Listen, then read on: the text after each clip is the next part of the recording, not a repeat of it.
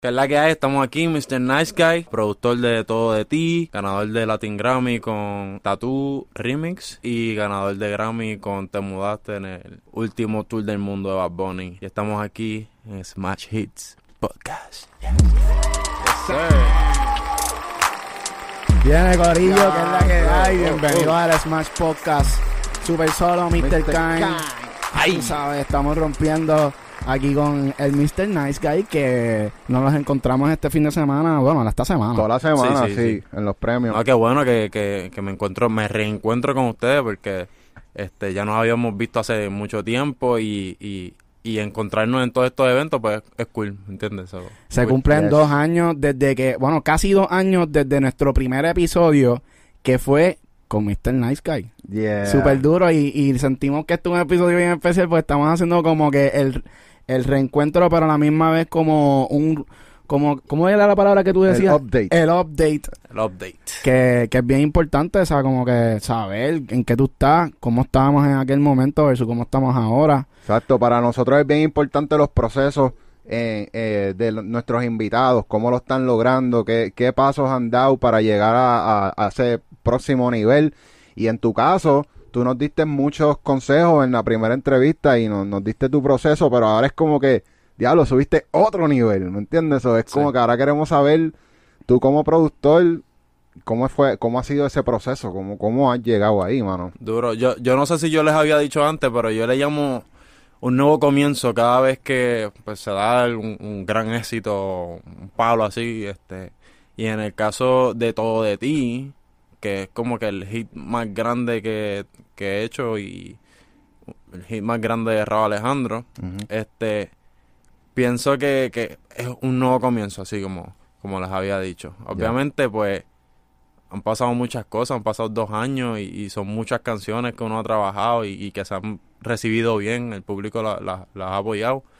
Este, pero sí, seguimos dando palos por ahí. Este, Y, y tú sabes que, que lo más lo más que me ha gustado de todo el proceso ha sido la selección de música que poco a poco se han ido yendo para otra línea, ¿me entiendes? Se, han, se han ido... Están expandiendo como que el mercado Sí, para todo el mundo. y gracias a lo que ustedes están haciendo musicalmente nos abre las puertas a nosotros, productores que, que tenemos otro sonido, que no necesariamente estamos haciendo reggaetón y, y, pues con lo que ustedes hacen nos, nos dejan a nosotros también poder llegar a esos niveles. Definitivamente, y esa era una de las metas principalmente. Este, yo sé que el género urbano se basa casi 100% en lo que es reggaetón o el rap en la calle, tú sabes. Pero sé que hay un eh, hay- hay una audiencia, hay una audiencia para la música indie, hay una, una audiencia para la música eh, pop, este que si balada, que si R&B, que si, tú sabes, electrónica, hay, hay, aquí en Puerto Rico hay mucha diversidad, pero no necesariamente han tenido la plataforma o la oportunidad de que las masas los escuchen y los puedan apreciar. Ya. Sí, y yo creo que en parte de lo que está pasando, ¿verdad? Porque yo siento que Raúl ya, ya como que de por sí, cuando ustedes empezaron, ustedes ya tenían un sonido que era bastante fresh, como que se salía de lo, de lo que todo el mundo estaba ha- haciendo por ahí. Ya ustedes venían como que pues también como él baila. Esa, ese, ese concepto con el que venía Raúl Alejandro, pues, era un concepto bastante fresh que yo siento que todo el mundo quería de alguna manera llegar ahí, pero no se la daban. Sí. Y siento que al, al Raúl como que también ser parte del corillo de los que estaban en la ola del trap y qué sé yo, como que él hizo ese link de lo que podía ser el nuevo pop. No sé si, es que como que yo no sé todavía cómo ustedes lo categorizan, categorizan, si todavía le siguen llamando urbano, le llaman pop, que también para mí es una confusión como que hablar de este tema. Ok. Este, mi trabajo en esto es eh, poner los elementos que hacen falta para poder hacer que, como tú dices, que Raúl baile, ¿me entiendes? Sí. y que la gente le guste. Eso hay que hacer como un link entre lo que lo que sabemos que funciona y la visión que tenemos este para que la gente pues pueda hacer, tú sabes, engancharse de ahí. Exacto. Este, en cuanto a el género, como tú estás diciendo, de, de no sabes si es pop o si es urbano, eh, pienso que es, de cierta manera, es pop, porque es, es música popular, como Popular. que a nivel mundial, o sea, internacionalmente, te están poniendo como un pop star, ¿verdad? Este, pero entonces parte del contenido es urbano porque la letra eh, es explícita o una fusión entre lo clean y lo sucio, tú sabes. Eh, yo Por creo eso- que ya está, pop urbano ya está. Ajá, Sí, exacto. sí, sí. Por eso que yo quiero aclarar que lo que lo hace urbano entonces son las malas palabras. Probablemente el, el contenido explícito porque tú puedes, tú no tienes que hablar malo para decir algo explícito realmente. O sea, tú puedes tener una canción bien clean, bien bonita y todo eso, pero puedes decir, por ejemplo, micro, dosis. ¿Me entiendes? Como Ajá. que estás hablando de drogas, Sí. hablando de, de ese tipo de cosas que vienen de, de la música urbana Sí. que, que no necesariamente son palabras malas, pero tú sabes, eh, lo ensucia un poquito. Y, y cuando, por ejemplo, ustedes van a unas competencias como los de los Grammys, ya Latin Grammy, ¿ustedes están aspirando a que los cualifiquen como música urbana o aspiran a que los consideren y compitan con la gente del pop? Yo pienso que es más que nos consideren como, como los artistas top que somos y, y que nos pongan en competencia con, con los más grandes, que, los, que son los que siempre han estado liderando en, en, en las listas. Y pues ya llegamos a ese top, ¿me entiendes? Y Cabrón, Es están eso, rompiendo. es ustedes- yo creo que ahora mismo, ahora mismo, o sea, sinceramente, o sea, Raúl Alejandro puede- tú lo puedes poner en una categoría urbana y rompe. Puedes ponerlo en una categoría pop, competir con cualquier que sea pop, porque es que yo también pienso que ya lo urbano es, es más comercial que el mismo pop de antes. No sé, como que de alguna manera la gente escucha más esa música. Sí, no, este, pienso que hay que encontrar cómo fusionar y cómo innovar en cuestión de sonido, porque antes el pop era balada, era rock en español, el pop eran, o sea, con el tiempo, cada cierto tiempo, la música pop se transforma, es otra cosa nueva. Ya. Este, hubo un tiempo que en Estados Unidos lo que era, se consideraba pop era hip hop. Y el hip hop es música urbana Sí. realmente, ¿no? Exacto. Pues ahora mismo no pop es reggaetón a nivel mundial. Y la fusión que nosotros hacemos entre lo urbano y lo verdaderamente pop, eh, en el caso de todo de ti, pues eso es lo que estamos como que llevando a que sea el- la, lo nuevo, el nuevo pop, ¿sabes? Y creo que influye también el tempo, ¿verdad? Porque en el pop, pues el tempo es un poco más rápido, más, más bailable. Eh, y, y eso ha sido algo que ustedes están también consistentes en, en los tempos más altos, ¿verdad? Sí, no, y si tú puedes meter una canción en la radio que es rapidita y puedes cantar los tres coros en menos de tres minutos, Exacto. ya, Ya es lo, un espérate, palo. te- espérate, esto es un hack. Esta es la noticia, espérate. ya, ya, la primera, la primera. Y a diablo. I, I said it. Esto es algo que en verdad, o sea, ustedes en el estudio como que piensan en estas cosas de, ya lo papi, ya estamos en tres minutos, deberíamos tener ya el coro tres veces. Mm, No, pero en parte estamos conscientes del tiempo que estamos, eh, que está el contenido corriendo, tú sabes, como que tú haces una canción y de momento dices, "Ah, ¿en cuánto estamos? Y dices, ok, 4.15, hacho, no tenemos que bajarle. Y buscas de dónde bajarle, no sé si tiene que ser de un verso, quitarle el gancho, quitarle, tú sabes. Es- tienes que jugar con eso. O quitarle un poquito más de instrumental, empezar con la voz de una. O sea, hay, muchas formas de llevarlo a lo comercial. Yo he visto que, que ahora hay un trend en, en los temas más comerciales de solamente tener un verso, como que un verso más largo, un 16, y ya lo demás es intro, coro y, y a lo mejor un ganchito después. Eso, ¿ustedes lo usan también, ese flow? Sí, a, a veces yo pienso que el verso número 2 a veces se pierde. So, si tú puedes conseguir la manera de eh, minimizar el palabreo y enganchar a la gente con, con, con lírica un poquito más repetitiva, pues coronaste. Ok, ok, Bueno, ok. esos son trucos, son trucos, son trucos. Tú sabes que yo me he fijado estudiando tu música, en, tú eres un fanático de los outros. Y yo sé que tú en los outros tú le metes y, y los llevas a otros niveles. ¿En Sí, qué sí. tú te basas para hacer eso? Yo Por lo menos yo, a mí me gusta hacer como que poner música en, en, en las canciones. Y cuando tú estás produciendo, casi siempre te sientes limitado porque debes usar pocos instrumentos y elementos y qué sé yo. Pero a la hora de hacer un outro, pues yo digo, ok, este es mi, este es mi espacio creativo. O sea, este es el momento que yo tengo que lucirme y poner todo lo que yo sé hacer, ¿entiendes? So, los outros les doy mucho cariñito. A veces los intros tengo, tengo un poquito de break, pero los outros mayormente es donde puedo darle un poquito más de cariño y más brillo. Y tú tomas esa decisión. O sea, tú tienes libertad creativa a la hora de tú producir los temas de Raúl. Eh, llegamos a un punto medio. Siempre llegamos a un punto, me- un punto medio y yo pongo mi visión, pone la de él, lo hablamos y, y hacemos lo que, lo que podamos hacer. ¿Y ustedes piensan en los shows en vivo cuando están produciendo como que en el estudio, como que cómo sonaría en vivo, cómo sería la estructura en vivo?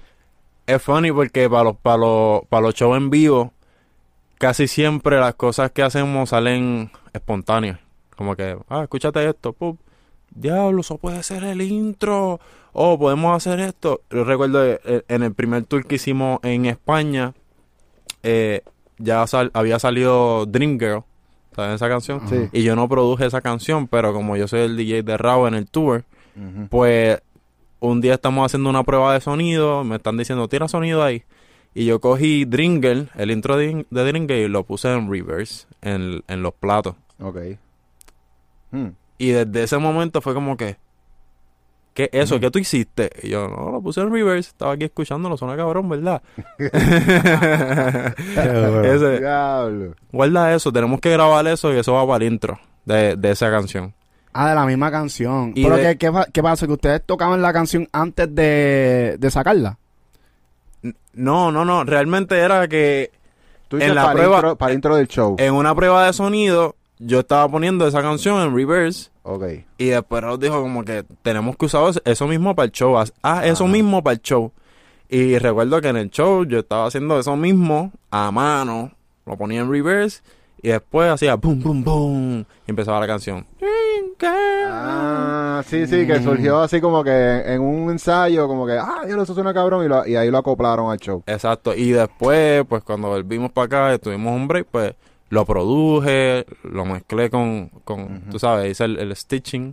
Ya. Ujú. Y desde ese momento es parte del, del intro de esa canción. Y eso es como un interludio, Raúl baila, este, Ok. y después empezamos. Duro. Esa es la manera en que yo entro creativamente en el proceso de, de, de, de todas las canciones casi. Qué Y duro. ahora mismo, yo me acuerdo que al principio como que tú producías, pero no tanto. Ahora ya tú tienes más, más control como que de, la, de los temas. Aunque no hagas la pista tú, como que... Sí, yo básicamente soy un filtro. Casi siempre envían canciones, mira, esto que tú crees que de esto para Raúl, o le envían a Raúl canciones, qué sé yo, y me dice, mira, nice, coge esto, sácale los, coge los stems, escoge las la- los sonidos que son principales. Eh, y pues sirvo de filtro para eso. Para, Eso para- está muy cabrón. Ya, Eso, llegar a ese nivel de que ese artista confía en ti y, y te dé esa libertad como que si- de verdad demuestra como que la calidad tuya de productor, ¿me entiendes?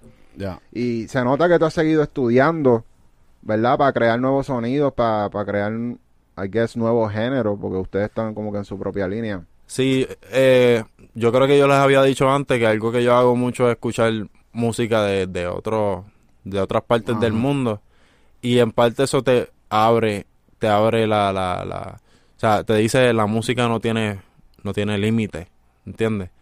y te abre la mente te expande toda la toda la creatividad tú sabes y eso es parte de mi tarea eh, la tarea que yo me doy como productor de, de expandir mi sonido y otra cosa es encerrarte en el estudio a experimentar porque si te si sigues haciendo lo mismo y lo mismo y lo mismo no va a hacer nada nuevo so empieza de otras maneras o trata otro sonido o qué sé yo samplea algo y ah, no sé hay Exacto. muchas maneras de tú eh, explorar el sonido Sí. Yo, eh, cambiando un poco el tema, güey, me quedé pensando todavía en lo de los shows. ajá Y me he visto como que una, como una tendencia de que hay muchos productores que, que son como que los DJs también.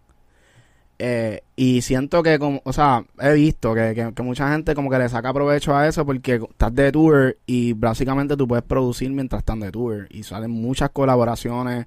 O sea, es tu caso y si es algo que tú recomiendas, ¿cómo tú lo ves?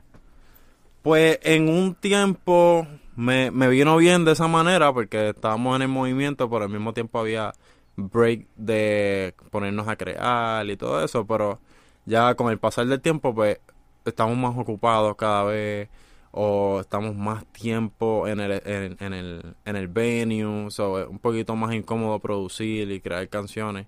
So a este punto yo creo que tengo un poquito de limitación para seguir creando. Ujú. So, es recomendable al principio, pienso yo. Y ahora mismo, Sí. ahora mismo tú lo sigues haciendo eh, o, o ya no. Eh, haciendo... O sea, yendo a los parties con, con Raúl y no, sí, show. sí, sí, yo sigo, yo sigo. ah, recientemente terminamos el tour de viceversa de, de este año. Ya. Este, considerando que vamos a hacer el año que viene. Eh, Tú Ok. estás considerando lo que quieras hacer con, como productor. Sí, vamos a ver porque tú sabes, cuando tú estás todo el tiempo viajando, eh, a veces pierdes oportunidades. Eh. Ponle, yo estoy ahora mismo, yo me mudé para Miami. Y me mudé para Miami específicamente para aprovechar las oportunidades que se me dan en Miami, porque hay tantos artistas que te, te buscan y Sí. van para allá, tú sabes, Sí. porque no van para Puerto Rico, van para Miami. So, me he tenido casos que me dicen, mira, este, por ejemplo, David Bisbal quiere conocerte, él está encantado con tu música y quiere meterse en el estudio contigo. Y Yo, déjalo, en verdad sería brutal, pero mala mía, tengo que estar en Colombia. ¿Entiendes? Diablo, sí. O tengo que estar en España, o tengo que estar, ¿me entiendes? Y ese son el tipo de cosas que pueden pasar mientras tú estás produciendo y, y, y tureando al mismo tiempo. Y obviamente el tour es un cierto tiempo. No es, no es, tú no estás tureando todo un año. Ya. Pero pueden ser su- sus tres a seis meses intensos y, y en esos tres a seis meses pueden pasar muchas cosas. ¿Y qué te da más estabilidad económica? ¿Los tours o tu catálogo en estos momentos? Eh, el catálogo, definitivamente. Pero el tour es dinero del momento. ¿Ves? Sí, porque hay que esperar para lo que llegue el otro. Sí, no, si tú estás, si tú creas música en seis meses y, y la canción, las canciones salen en dos años, estás todo ese tiempo ahí, sabes, free. Exacto. ¿Entiendes? Pero obviamente hay maneras de, de, de tú monetizar y, y tú este, conseguir tu billete cash. Pero para mí un fuerte sostén fue el tour, ¿entiendes? Ya. Este, y obviamente pues seguía produciendo cada vez que llegaba a Miami, estaba, qué sé yo, dos, tres días en Miami y hacía un montón de sesiones y me, y me iba otra vez y así, como que hay, hay que buscar la manera de encontrar ese balance porque no vas a parar de producir, independientemente de lo que estés haciendo. Sí. Este, pero pues al momento, it is what it is, bregas con lo que hay, es parte de- de- del mismo sacrificio que tú haces como, como productor, tú elegiste estar en esta carrera, estas son las cosas que, que hay que hacer.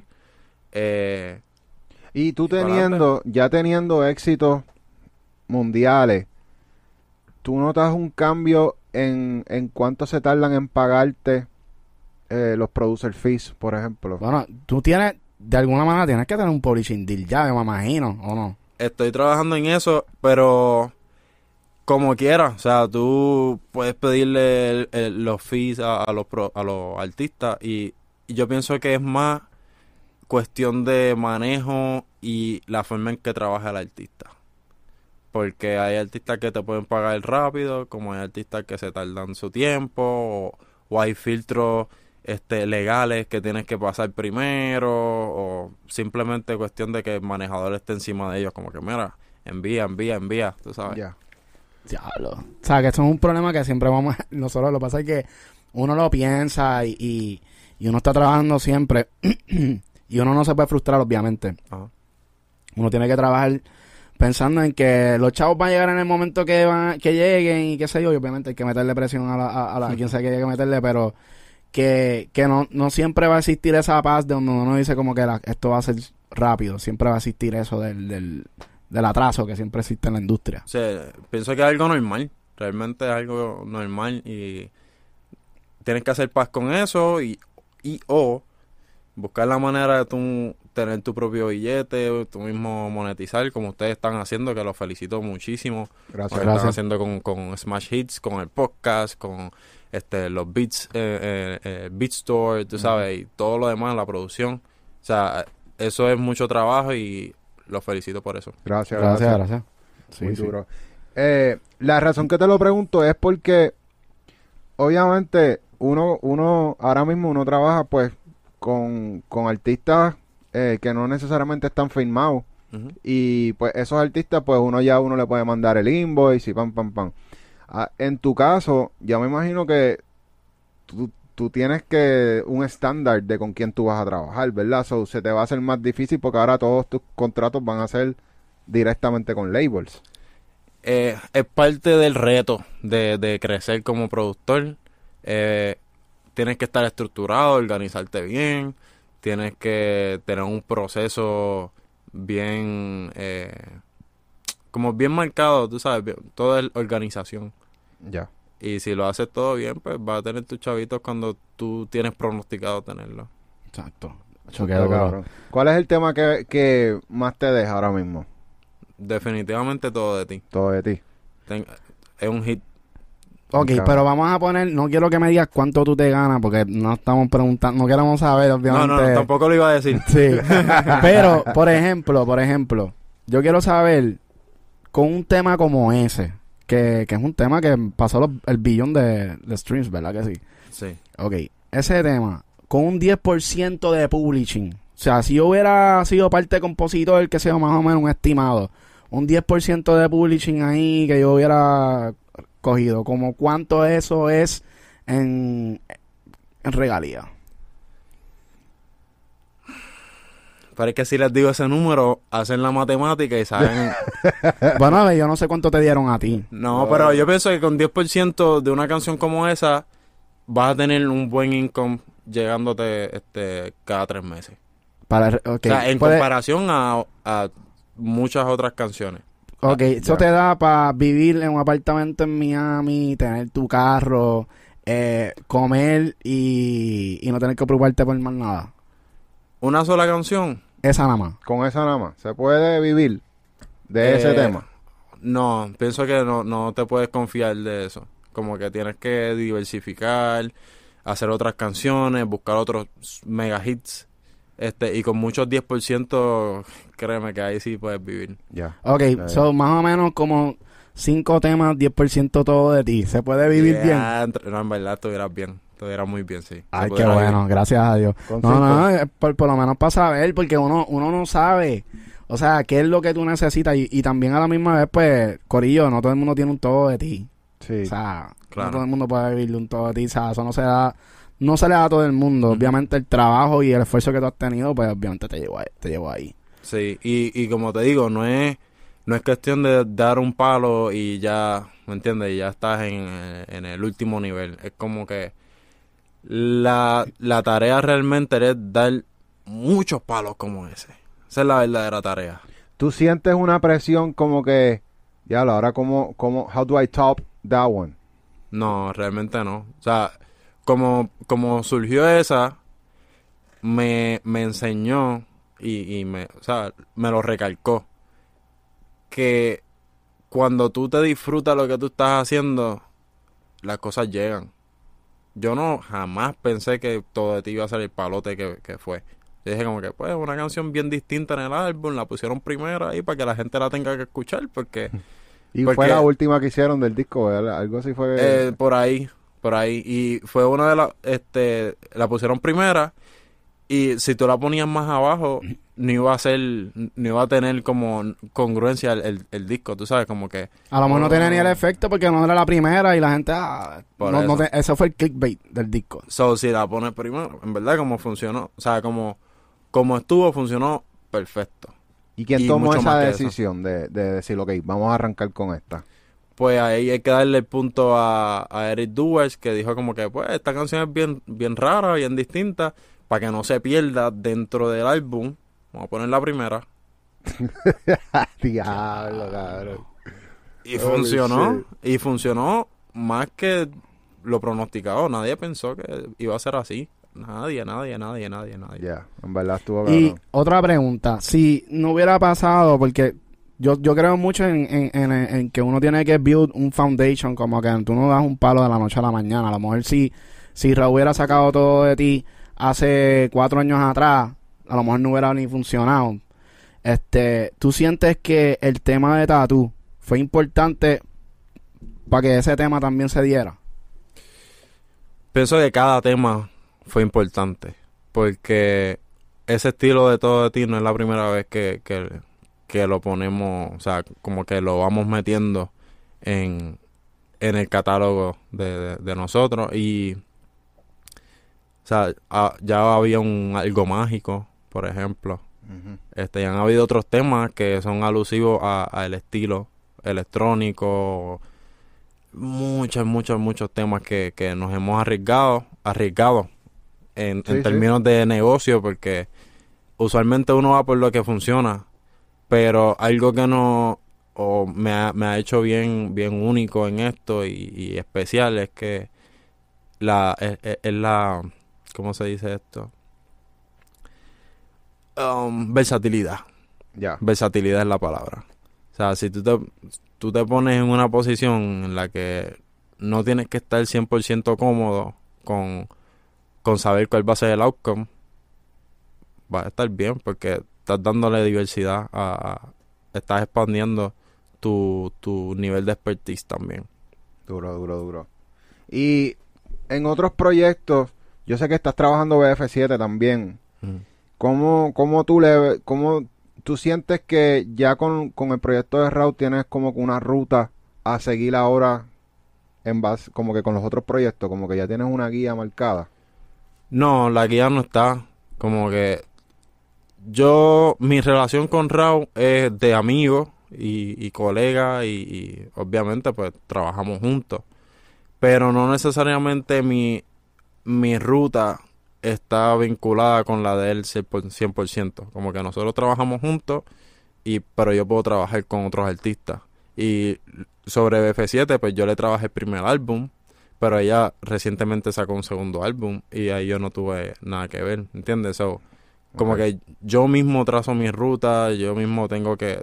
Mi tarea es saber con quién voy a trabajar, qué voy a hacer y tener ese tipo de independencia porque al fin de al fin de, de la historia somos somos colegas, ¿entiendes? O sea, no, no necesariamente eh, estoy vinculado, como dije. Y esas oportunidades, ahora mismo tú te las estás creando, tú tienes ya un manejo que te, te busca oportunidades. Pienso que la, la, la, la oportunidad las tienes que crear. Otra vez, es tarea tuya como productor, moverte, hacer lo que tengas que hacer, ser estratégico, y eso es algo que estoy tomando en mis manos. Sí. Oye, nosotros estuvimos, que nos vimos en, en lo de tu música urbana conference. Eh, nosotros participamos pues, de casi todas las charlas que hubo en, en la conferencia, que de hecho estuvo súper cabrón el Brutal, evento. Yo me lo disfruté, siento que era necesario, Sí. eh, fue bien educativo.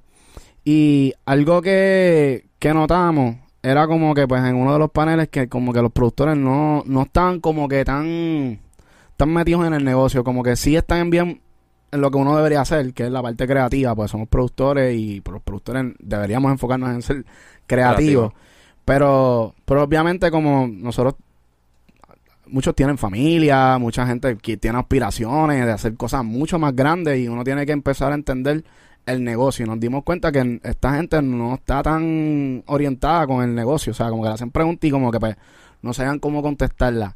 Ese es tu caso, tú, tú te sientes que tú entras en esa parte o tú tratas de como que dejarle eso a tu- a tu manejo.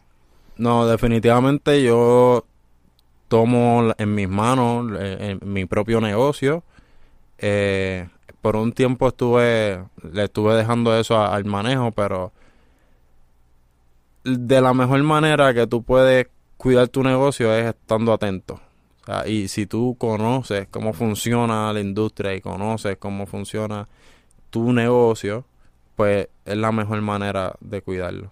Eh, obviamente es excelente tener un manejador, es bueno trabajar con ellos mano a mano, pero tienes que estar atento a todo, tienes que estar al- eh, eh, updated con lo que está pasando, el por qué se hace esto y por qué no, ¿me entiendes?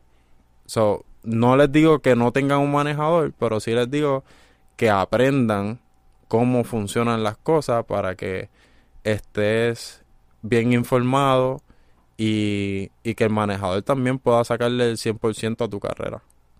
Duro. Y una pregunta, ¿tú en algún momento has tenido una mala experiencia en el negocio? O sea, todos, por lo menos nosotros tuvimos nuestras malas experiencias y de eso obviamente pues uno aprende y dice, ya lo mano, hice esto, pero ya para la próxima ya yo sé cómo voy a manejar esto. ¿Has tenido mala experiencia? exacto. No, sí, es así, es así mismo. Como que uno nunca esté exento de, de, de las malas decisiones en su momento o de cualquier cosa que pueda pasar, porque así mismo tú puedes tener tus planes bien set y, y estar claro de lo que tú quieres y todo eso, pero al fin, al fin de- del cabo tú no sabes lo que cualquier problema que pueda suceder en el camino, so, eh, es algo natural, pienso yo. Hacho, qué cabrón. Muy cabrón, ¿verdad? Estamos aquí aprendiendo. Eh, de las charlas que fuiste en, en estos días para la conferencia, ¿cuál fue la más que te llamó la atención? Wow, la primera.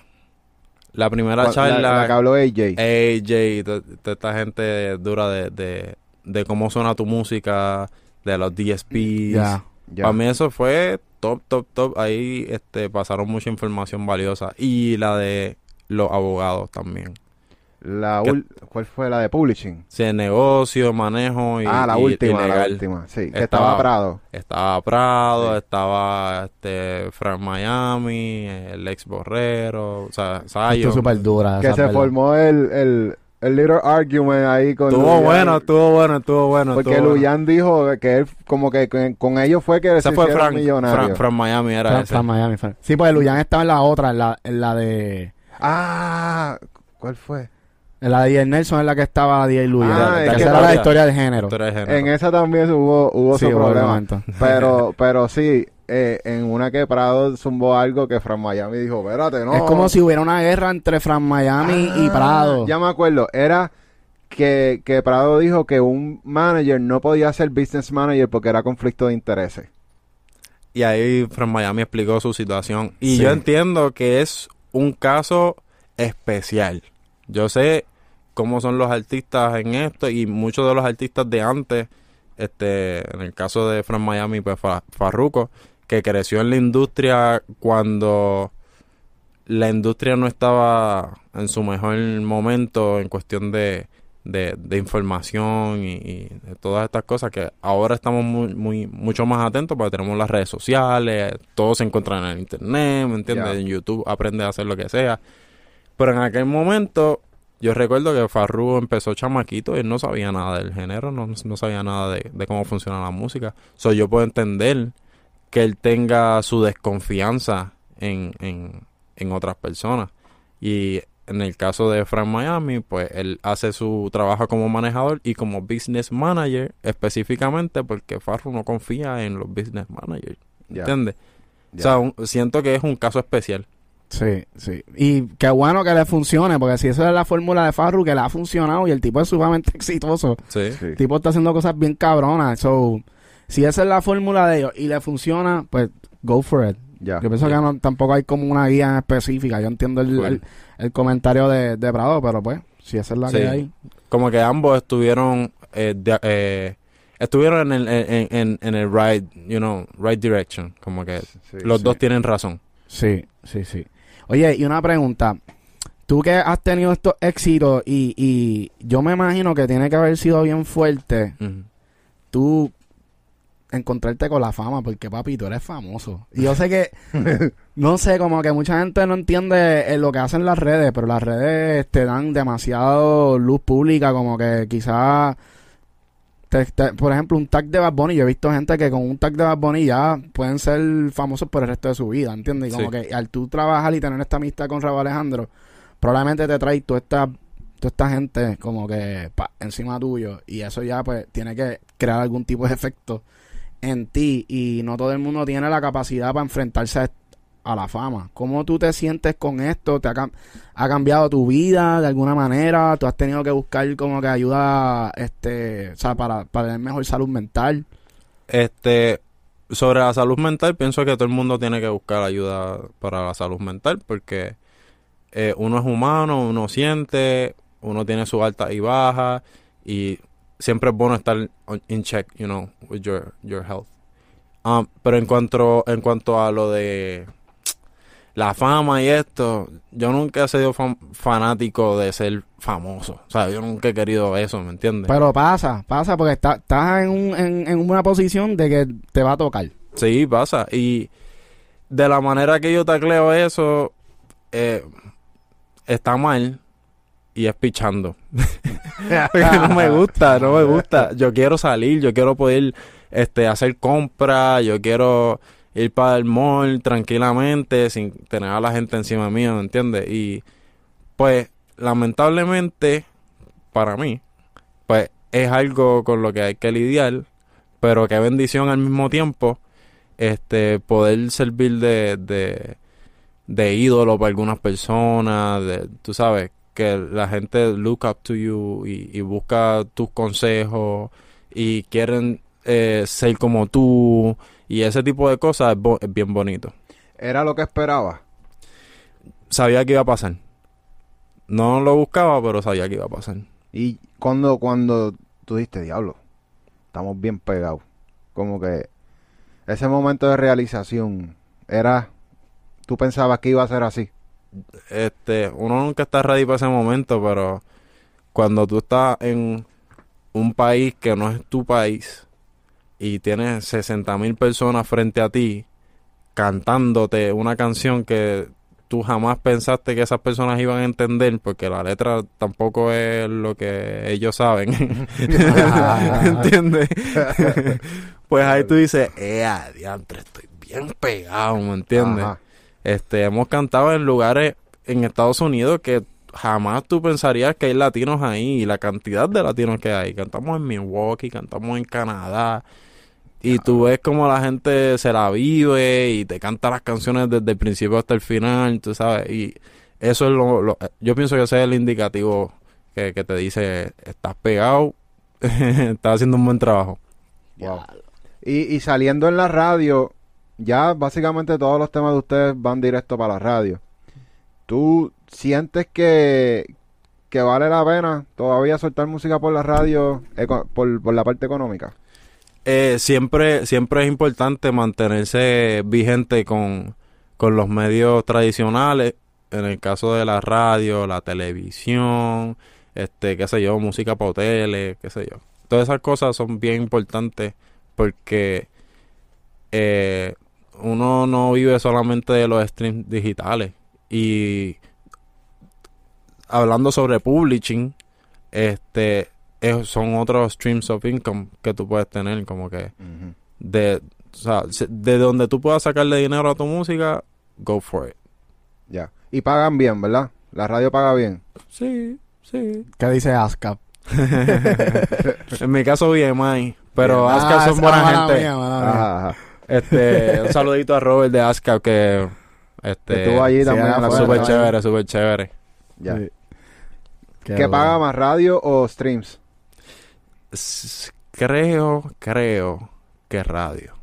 ¿Y cómo uno sabe eso? ¿Cómo, o sea, tú, tú puedes verlo Sí, tú miras tú mira, tú mira el invoice de, de la, de la regalía. ¿Quién te envía el- a ti el invoice? Pues en mi caso BMI, yo puedo ver lo que me está llegando y, Y me imagino y que te... por qué y todo. Ok, vamos a hacer una pregunta. Que esta pregunta... tú, ok, tú no tienes publisher, ¿verdad? No, me dijiste que estabas bregando en eso. Tengo, tengo publisher, tengo publisher, ¿Tú este, tienes un administrador de tu publisher? tengo el administrador, sí, yo estoy con Warner Chappell. ¿Y qué ellos hacen? ¿Ellos te, ellos te cobran también las regalías de ASCAP o a las ASCAP te llegan aparte y ellos se encargan de recolectar otras regalías? Exactamente, ellos, ellos se encargan de recoger otra regalía que tú no las ves eh, como, como en, en tu caso ASCAP o en mi caso BMI, no se ven así. Ellos, ellos administran todo eso y ellos les toca enviarte un, un invoice de lo que lo que se supone que te paguen y toda la vuelta. ¿Y cómo es eso? Hay un breakdown que te dicen como que, mira, de tal canción te llega tanto, de tal canción te llega tanto, ellos te envían ya como que un resumen y ya. Es un proceso y tienes que pedirlo. Yo pienso que A la misma publicadora Si tienes usted- que pedirlo. Si, usted- si ustedes me dicen que hay una publicadora que les envía mensualmente statements, me avisan. Pero, pero, yo supongo que es algo normal.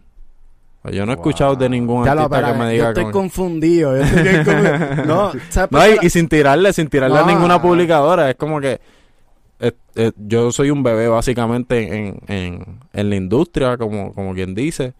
He conocido productores que llevan, qué sé yo, 20, 30 años en, la- en la industria de la música.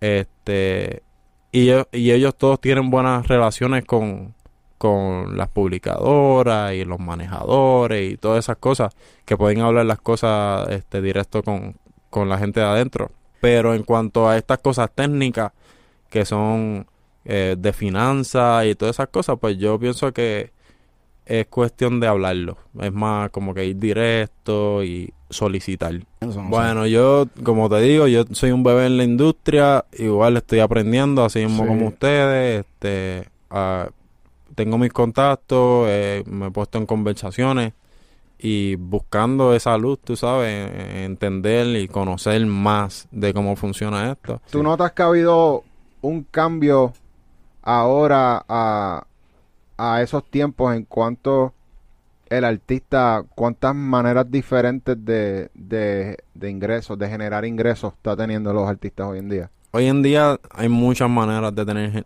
eh, ingresos.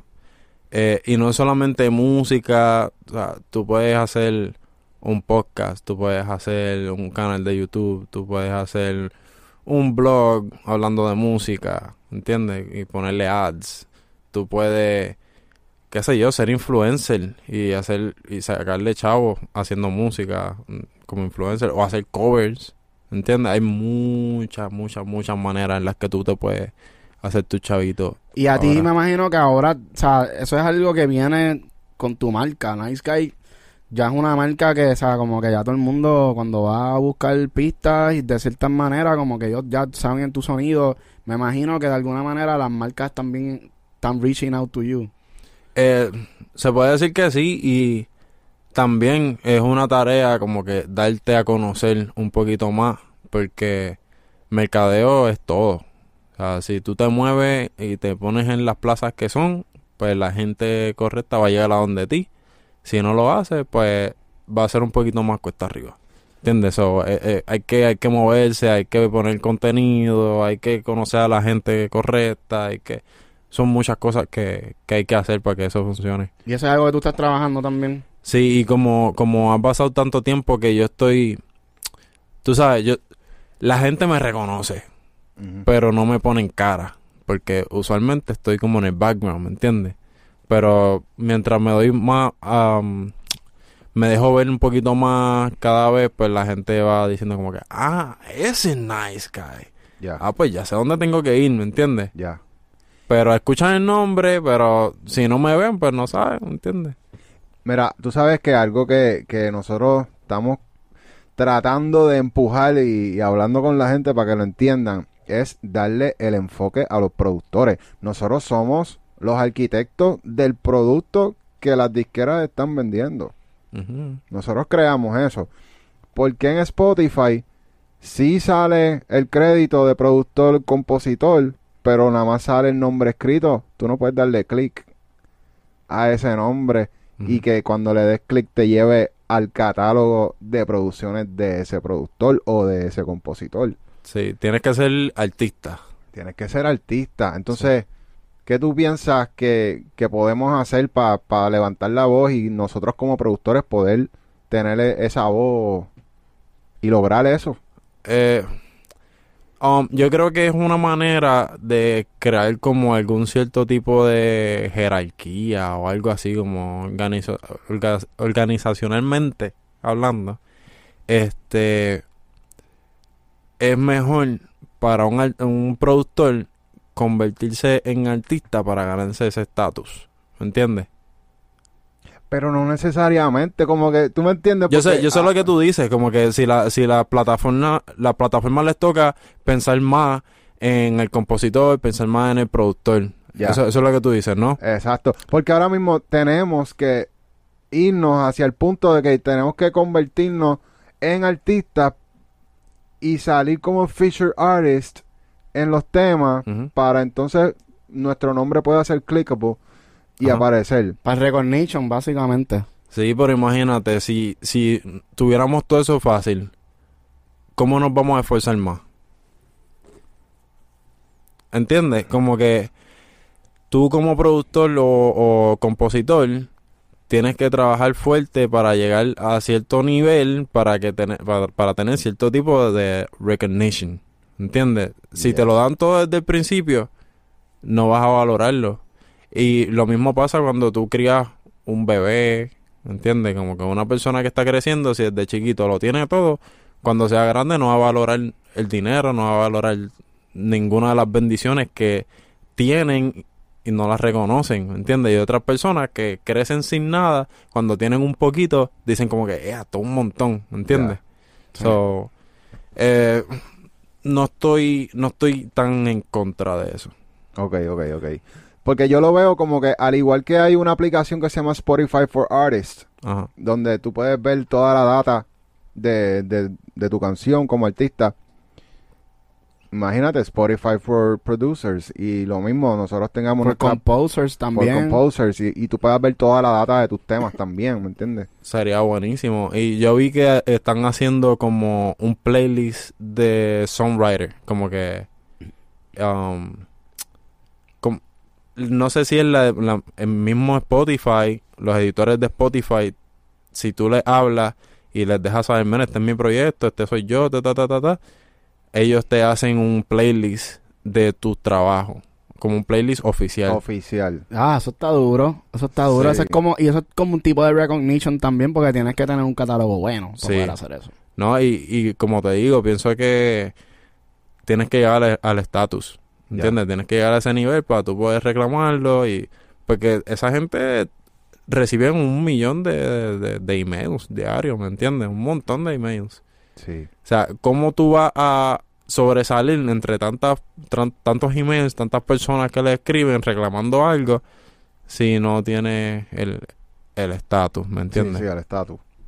Sí, yo lo que, lo, lo que a mí más me duele es ver a Spotify haciendo tantos millones de dólares y nosotros no recibiendo casi regalías. Eso es lo único que... No sé si, si tú has visto estos charts que han presentado por ahí que te hacen el análisis de como que de regalías. Ujú. Y hay como un 30, por, 30 40%, ahora no me acuerdo, pero me acuerdo que era un cojón. Que hay como un bulk de cada peso y ese ponche de dinero que se hace, ellos se quedan como un 30% y eso es un 30% de todo el mundo.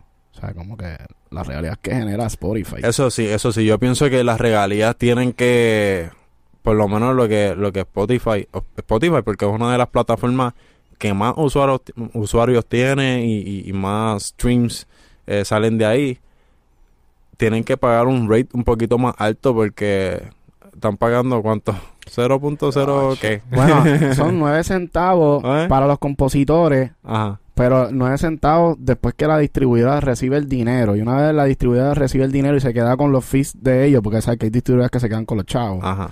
Este, después que se recupera, se, de ahí es que se le envía el dinero a la- al dueño de Master y el dueño de Master paga 9 centavos de cada dólar. Y subió un 30%, que esos son 11 centavos de cada dólar. Después de...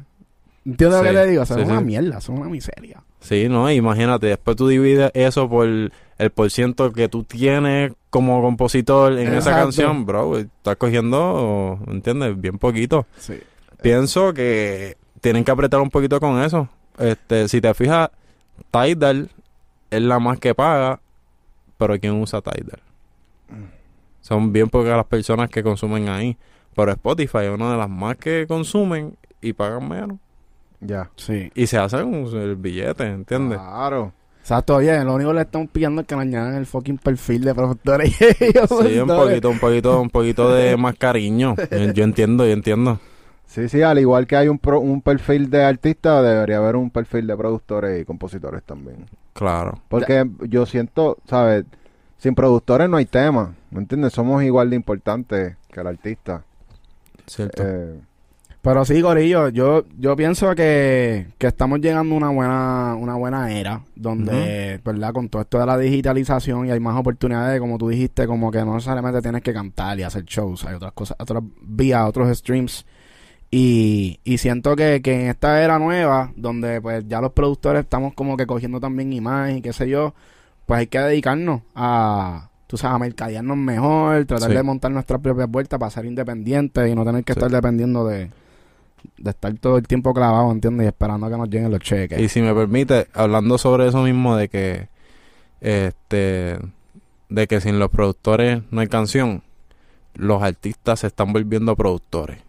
So, qué bueno, qué bueno. es viceversa. es bueno, so los productores tienen que volverse artistas para estar al nivel, ¿me entiendes? Pues si no, el artista te pasa por encima, Qué bueno. Eso es Hay real. que, hay que Y- darle. Y eso, eh, de eso hemos hablado bastante en la academia, que ya los artistas, como parte de, su, de sus skills que ellos van adquiriendo a través de su carrera, deberían saber grabarse.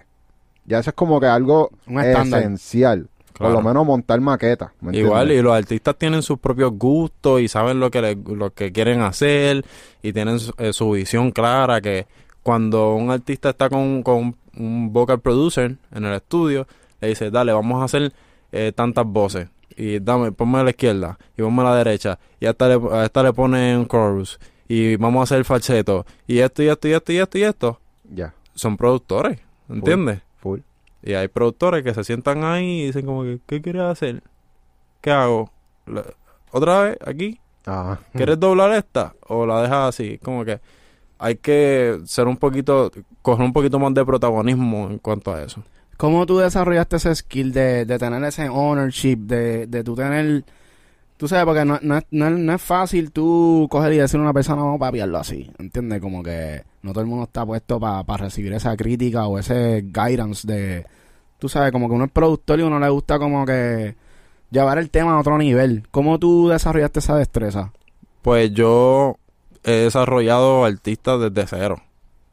So, me ha tocado darle, eh, darle ese empujón y, y- y trazarle ese camino de, ok, tienes que hacer esto, tienes que hacer esto, tienes que hacer esto, ¿entiendes? O pienso que esto sería mejor en lugar de esto, ¿entiendes? Ya. Este, obviamente, pues cada artista, como dije, tiene su visión y sabe lo que quiere hacer y lo que no, pero tú como productor tienes que, y, y más si es un artista que es nuevo, tú tienes que enseñarle, básicamente, tienes que llevarlo como si fuera tu bebé. Ya. Tienes que hacer esto, ta, ta, ta, ta, y ya. Y así, realmente así fue que yo lo, lo desarrollé. Este, trabajé con Rao, trabajé BF7 y muchos otros artistas que, que eh, han, han estado empezando. Este, pues de esa manera fue que yo los pude ayudar a arrancar sus carreras. Y cuando ya son grandes y ya tienen su movimiento, ¿cómo tú sientes esa dinámica tú siendo productor? Como que usualmente ellos como que tienen más liderazgo a la hora de tirar y decirte como que, mira, no, me gusta tener tantas voces. Ya como que cada artista tiene su sonido. Sí, ya, ya cada artista está acostumbrado, bueno, en la mayoría de los casos, cada, arti- cada artista, perdón, está acostumbrado a grabar de cierta manera, so tú tienes que eh, empezar una conversación con ellos para decir, ok, ¿cómo tú, cómo tú lo trabajas? Y si no tienen una manera específica de trabajarlo, pues tú lo trabajas a tu manera, ¿entiendes? Y, y- y propones, haces propuestas, como que creo que si haces esto, mejor, ¿entiendes? Para que tú estás conociéndote con, con, con ese artista. Y nos hemos dado cuenta que ya muchos artistas tienen como un seteo, como que una cadena de efectos, de ecualización y compresión que, que ya están acostumbrados y si van a otro estudio y no suena igual, dicen, ah, esto suena raro, yo prefiero llevármelo y grabarlo donde yo grabo siempre. Yo sé, y, ha pasado, pero yo estoy seguro de lo que yo puedo dar, yo estoy seguro de lo que yo conozco, eh, yo sé cómo hacer sonar bien una voz, ¿me entiendes? este es parte del artista confiar en, en, en lo que yo estoy brindando. Este, si está conmigo es porque algo le gusta de lo que yo hago. So, pienso que mm, le toca relajarse un poquito y dejarse llevar. Duro. Relájense, corillo. Esa es la mentalidad.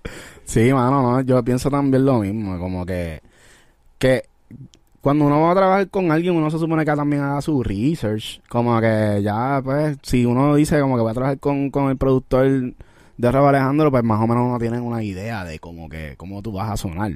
Claro. Que no sé, como que hay, hay, hay como que artistas que no sé, como que no se dan ese riesgo de, de montarse con otras personas y probar sonidos nuevos. Este, Yo te- por lo menos yo soy fanático de, de encontrarle un nuevo sonido cuando llega un artista al estudio. Ajá. Literalmente, eso iba, eso, eso iba a decir porque me gusta experimentar. Quizás con un artista no he tenido la libertad creativa de hacer ciertas cosas, pero se la puedo proponer a otro artista que viene por primera vez a trabajar conmigo y le digo como que, acho, vamos a hacer, vamos a usar un vocoder. Ujú. ¿Entiendes? Y dice, ¿qué es eso? Pues esto. Y lo escuchan y dicen, ¡eh, a diablo! Vamos a usarlo en toda la canción. No, no, vamos a usarlo en una partecita nada más. ¿Cuál es tu vocoder favorito? Eh, yo uso el Vocal Synth de, Vocal Synth. de Isotope. Ah, Isotope. ¿Has Sí. probado el BBX? ¿Qué se llama, verdad? El nuevo de Reason. Sí. Está todo el mundo... Bueno, la... ¿De eh, Reason Wave? no, ¿En, Wave, en Wave lo tienen o no? No. En, en VST lo puedes abrirle como un plugin dentro de Ableton. Tú estás en Ableton todavía, ¿verdad? Sí, sí, sí. Lo puedes abrir el Reason Rack Engine, puedes abrirlo y, y usar el, el nuevo vocoder de Reason dentro de Ah, es Ableton. full de Reason. sí, es ¿Y que... te están pagando por esa promo? No. No, por- Ah, vamos a poner el link aquí, mira. no, No, pero es que nosotros somos fanáticos de Reason y llevamos usando Reason desde Reason 2. Ya, Ya. estamos en Reason 12. Y siento que los productores como que todavía, por lo menos en Puerto Rico, no, no han empezado a usar y es un programa tan y tan poderoso que por eso nosotros lo empujamos, ¿me entiendes? Porque de verdad pensamos que puede añadirle un No, y color cabrón. también que el, el, el, el nuevo vocoder, lo están pro- ellos lo están promocionando un montón, sí, pero nos estamos dando cuenta que no es que están empujando tanto la plataforma, están empujando el vocoder como tal. Es un vocoder que está al garetísimo de cabrón. Duro. Todas las probarlo. cosas que se pueden hacer ahí adentro es más que un vocoder. Como que no tienes que complicarte tanto la vida, o sea, el, el mismo abre como un instrumento, lo único que tienes que hacer es como que tirar, o sea, tirar un cablecito hacia el, conectarle el audio input, Ujú. le tiras así, pap, y ya, y tú puedes tocar el teclado, puedes escoger sonido, tiene su propio synth, este, si quieres conectarle un synthesizer y que suene con el synthesizer que tú tienes, también lo puedes hacer, ¿verdad? Está, Sí. está muy cabrón. Igual, digo, no me están pagando por la promo tampoco, pero Vocal Synth eh, trabaja más o menos así Sí. y tiene par de efectos y como que puedes cambiar el, el, el format de la voz de Sí, diferentes exacto. maneras y añadirle otras texturas y en verdad está bien el garete. Sí, Eh, yo- tenemos, Hacho, de- sería cabrón hacer un, un side by side de los dos y sí, como que probarlo. Let's go. cabrón. Sure. Sí, muy sí. duro, muy duro. Y ya sabemos que sigues en Ableton, como que que tú le encuentras como que bueno, te ha dado para los cabrones. que tú le encuentras como que en tu creatividad que, que te gusta Ableton? Me gusta de Ableton que es organizado. Me gusta que puedes hacer grupos de grupos, de grupos. Este, y como que de cierta manera, pues, mantiene más, más organización y es un poquito más fácil a la hora de añadir efectos y eh, overall se ve más clean, tú sabes, eso, es lo más que me gusta de todo. Eh, ya, ya estoy acostumbrado a trabajar ahí, este, me sé par de trucos, ¿me entiendes? O sea, los shortcuts, este, los keys, tú sabes, todo eso como llevaba tiempo trabajando ahí, me siento súper cómodo. Y yo te dije que yo, yo venía de FL Studio. Sí. O sea, yo había trabajado en FL Studio por un montón de tiempo y al principio se me hizo un poquito incómodo trabajar en otros programas como Reason o como eh, Logic. o Logic, también lo trabajé. Este, Pro Tools, traté de producir en Pro Tools, que no es tan difícil si, si, si le dedicas tiempo. So, he estado un poquito ¿Qué metiéndome es lo por que ahí. no te gusta de Pro Tools? Lo, Yo que ve- no, lo que no te gusta. Yo veo, yo veo Pro Tools como una página en blanco. O sea, tú tienes que crear todo de cero ahí. Obviamente tú puedes hacer tus presets, puedes hacer un par de cosas, pero es un blank canvas realmente. Transparente. Ajá. Pero Pero no hay color, no hay, no hay, es como, como comerte unos espaguetis sin salsa. Como- no, como comer comida americana. sin, sin sal ni nada. Ajá, hay que echarle demasiado para poder Sí. coger un colorcito Sí. dentro de Pro Tools. Es verdad, es verdad. Pero en, en cambio Ableton pues tiene sus colores, tiene sus presets, tiene sus instrumentos, tiene muchas herramientas brutales, este, efectos únicos, ¿me entiendes? Como que ¿Tú estás usando eh, Pro Tools para también pa- todavía para hacer voces o estás completamente en, en Ableton? Pues a veces grabo en Ableton eh, por cuestión de agilidad, porque ahí puedes grabar, si, si estás haciendo la pista y de momento el artista dice, ya lo tengo que grabar esto de una, tú haces tu, pones tu preset de, de, de voces y grabas ahí, ¿me entiendes? Ya. O haces, el- el- lo haces todo ahí en el momento y grabas de una. Pero la manera más cómoda para mí de, de grabar y mezclar o cualquier otra cosa que tenga que ver con post-production, pues... Eh, eh, Pro Tools. Pro Tools. So, Sí. tú exportas de Ableton para Pro Tools. sí, sí. Exporto stems, lo paso para allá. O exporto un wave y para allá. ¿Y te llevas la pista completa mezclada o te gusta como que trabajar todos los stems de la pista en, dentro de Pro Tools? Eh, cuando hay que grabar rápido, pues eh, si voy para Pro Tools, pues lo que saco es la pista El two track. premezclada rapidita así. Este, pero cuando sé que ya vamos a entrar en fases finales, como que puede ser que después de grabar ya lo que falte sea mezclar, pues me llevo los stems completos para allá. Para Pro Tools. Sí, va Pro Tools, sí. Pregunta. Soft Clipper. Zumba. Soft Clipper. ¿Lo yo, usa? Yo no lo uso, pero sé de personas que lo usan y hacen que la música suene súper dura. ¿Y qué tú usas para que esas baterías suenen de verdad? Por lo menos, no, yo por lo menos lo dejo bastante clean, ¿verdad? A veces pongo un poquito de saturación en los kicks y en los bajos y eso, pero lo dejo bastante clean usualmente. Que Ok. tú usas, tú te dedicas a curar tus sonidos más bien, como que tratas de tener una buena librería que, que, que, que dé duro para entonces que tenga el sonido que tú quieres. Tengo mis sonidos guardados, tengo los sonidos que, que siempre uso por ahí guardados. También me meto y, y uso sonidos que nunca he usado, como que exploro mi librería y digo como que, uh, esto suena bufiado y lo uso, ¿entiendes? Ya. Pero no, no tengo eso tan marcado, no es, no es como que abro Ableton y digo, ok, tengo que hacer esto, tengo que hacer esto, tengo que hacer esto, no, yo siempre eh, exploro, realmente. explorar.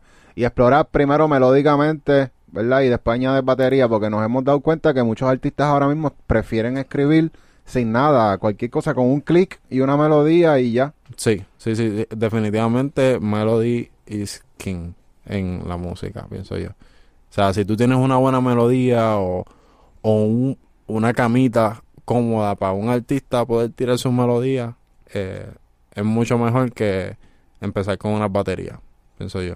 ¿Y tú trabajas la pista mientras están escribiendo o te gusta este como que tener la pista ready cuando entras a una sesión? ¿Cómo es esa, esa creatividad en el estudio contigo?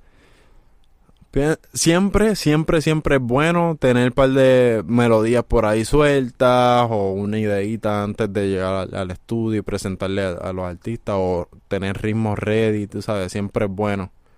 Pero algo que me caracteriza es que yo puedo crear en el estudio con el artista desde cero. Desde De- cero. O sea, de, de que no hay nada. O sea, eso es algo que para mí es lo, lo más que me caracteriza. Eh, y cada cual tiene su forma de trabajar, obviamente. Pero pues esa es mi forma favorita. Sí, nosotros también preferimos crear con el artista porque como se, son moods, uno no sabe, un- uno envía un paquete de pistas de un mood que no necesariamente el artista está en ese mood ese día. Ujú. So, uno se va como que más a la segura, como que estás con el artista y ya sabes el mood en que está y sabes qué producirle. Ujú. Eso está más cabrón. Pero Sí. si tú tienes, si tú tienes loops de melodías tuyas, como que tú mismo la, la, la haces y las tienes ahí guardadas y empiezas a tocar, a, pre- a, a- ponerla a sonar mientras el artista está ahí, el artista puede decir como que, y adiante, espérate, pon eso otra vez. y lo dejas corriendo, el artista empieza a sacarle. Ya tú sabes que lo enganchaste por ahí y eso es lo que tienes que, con lo que tienes que empezar. Vale uno ahí, Son- son vale son uno. vale.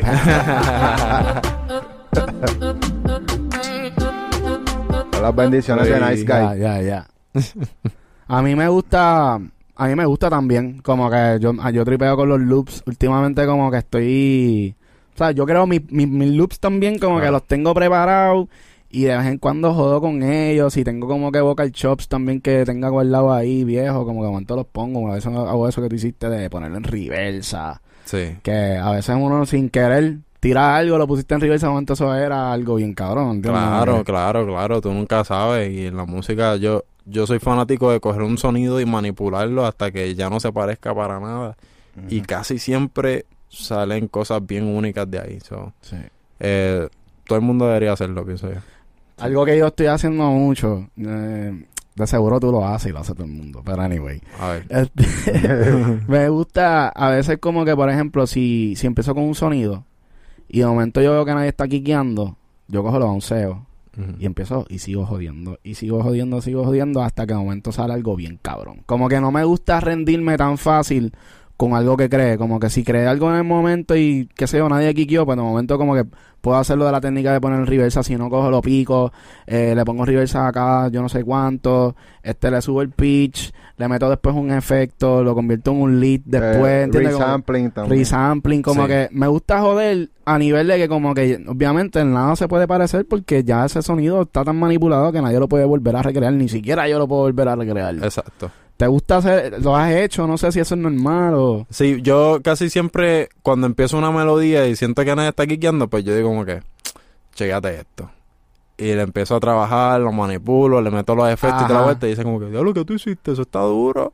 Ajá. Como- Pues, o sea, y ahí no desperdicias tanto, eh, tanta energía, tú sabes, que, que puede ser que uno se, se desmotive cuando está en el estudio, como que, diablo, no están quiqueando, pues nada funciona, ¿me entiendes? Ajá. Pero si, si puedes eh, trabajarlo de esa manera, quizás pues puedes agilizar el proceso. O tam- también es bueno tratar diferentes melodías o diferentes acordes o cambiar el sonido. A mí me gusta mucho cambiar el sonido. Hay veces Eh, que no quiquean, que, que está la progresión ya hecha, no están quiqueando y le cambias el sonido a la misma progresión, entonces ahí Sí. quiquea. Sí. Diablo, eso está bien duro. Y es la misma melodía. Ah, Otro sí. sonido ya. Sí, ya. sí, sí. Sí, Sí, qué duro, qué duro. Hacho, algo más así, bien cabrón de fucking producción que tú puedas decirnos que, que es nuevo, por ejemplo. O sea, usualmente a, los productores que ya tienen como que un poco más de nombre, les llegan cosas que uno no sabe que existían. Como que te ha llegado algo especial o has experimentado con algo que hayas visto por allá. Eh, no, es más la tarea de, de, de encontrar un nuevo sonido. Como que yo no, no te puedo decir que hay una forma específica de hacerlo, pero cuando tú pasas tiempo en el estudio buscando y, y tratando de hacer cosas distintas o fusionando diferentes géneros o cualquier cosa, pues eh, generalmente pues encuentras un nuevo, un nuevo sonido. Sí, que ha sido más experimental. Tú, Claro. lo que tú has encontrado ha sido como que ya encontrándote con cosas nuevas, experimentando. Sí, full, full, full, full. Y le digo a todo el mundo que lo hagan porque a veces ah, puede parecer pérdida de tiempo, pero si realmente tú quieres innovar, tienes que hacerlo. ¿Entiendes? Ya. Nos toca, nos toca, nos toca. Bueno, Corillo, conversación super mega fucking hijo de puta Muy con Nice cabrona, Guy. muy. ¿Hacia dónde tú crees que está yendo el género ahora mismo? Mm, tú sabes, hay tantas puertas abiertas ahora mismo que ya no te puedo decir. O sea, todo, todo de ti se convirtió en el nuevo te boté. O sea, te boté en algún momento, pues explotó y después todo el mundo tenía que hacer ese mismo sonsonete, ese mismo estilo. Pasó ahora mismo con todo de ti, ahora todo el mundo está haciendo este mismo sonsonete, ¿me entiendes? Pero se abrieron tantas puertas que ya tú no sabes. Tú sabes que ahora mismo la electrónica está metida, abrimos esas puertas también. Está el, el- ese el, el disco, pues lo abrimos. Pero también hay otras puertas abiertas como el afro, está puesto, o sea, hay muchas cosas. O sea, eh, es la tarea que te dije como que explorar. Ya. Yo pienso que, que el afro poco a poco se ha ido metiendo, todavía no ha llegado. No ha llegado. Y, Sí. y va a llegar más fuerte. Y Nice Guy, tú llevas tiempo, cabrón, dándole al afro. Me acuerdo con, como que de los primeros temas que ustedes dieron el palo fue un afro. Sí, bro. Tarde. Tarde. Muy Sí. cabrón. Verdad, es verdad. Y ya van, qué sé yo, cinco años desde tarde. Para En que tú veas. 17. Los que saben, saben. Los que saben, saben. No hay de Full. otra. Muy Full, cabrón. full, full. Bueno, nice guy. Hacho, muchas gracias por estar con nosotros haciendo este update, el primer update del Smash Podcast. Un Gracias. artista que sabíamos cuando lo entrevistamos la primera vez que iba a llegar lejos y nos dijo que iba a volver. Él, cumplió su palabra. Él dijo que iba a volver y míralo aquí. Casi dos años después tenemos a Nice Guy contándonos su historia, cómo lo logró en la industria de la música. Muy cabrón. Yes, sir. Gracias a ustedes que siguieron este, con su visión y siguen con el podcast. Que yo he visto personas que se rajan a mitad de camino, pero ustedes le han dado duro y, y, y se- siguen creciendo. So, en verdad, mis felicitaciones por eso. Muchas gracias, gracias, el Corillo. No se fucking quiten, no se pueden quitar Corillo. Esto, esto es algo de consistencia, de meterle, seguir aprendiendo y creciendo. O sea, la, la clave está en aprender, educarse. Educarse. Porque si ustedes se educan, van a encontrar la manera de llegar a donde, donde quieren llegar. O sea, tú quieres meterle y pegarte y, y- y tener éxito en la música, tienes que educarte, Corillo. Sí mismo. Y gracias a, a la conferencia de los premios Tu Música Urbano, eh, de verdad eh, están tomando un paso adelante en la educación de la industria, ya que en Puerto Rico nadie tenía ninguna guía de cómo lograrlo. O Cierto. sea, hay que, había que irse para afuera para aprender cómo se maneja el business de verdad y ellos están trayendo esas oportunidades para nosotros. Así que muchas gracias a ellos. Ya, Yes. súper duro. Bueno, nice guy, nos vemos. Gracias, gracias, gracias por tenerme aquí, gracias por el tiempo, la plataforma y para adelante, brother. Ya después hacemos otro update. Dame, dame un añito y, y Y les cuento un par de cositas chéveres. tercero, para el tercero. El próximo se va a llamar eh, Nice Guy, eh, firma Publishing Deal de 50 millones. 50 millones. Ahí tienen. Bueno, Corillo, tienen Ya que darle está. like, suscribirse, comentar este y decirle a Nice Guy que acaba de tirar el fucking eh, la librería que dijo que en la entrevista, primera entrevista, en el 2020, Ah, dijo que iba a sacar una librería, todavía no la ha sacado, ¿verdad? No, pero estoy en contacto con la gente de Splice para hacerlo como se debe. Taca, ta, va a venir más apretado que nunca. Bueno, Corillo, nos Muy vemos hasta la próxima. Chequeamos. Yes, sir. Se cuidan.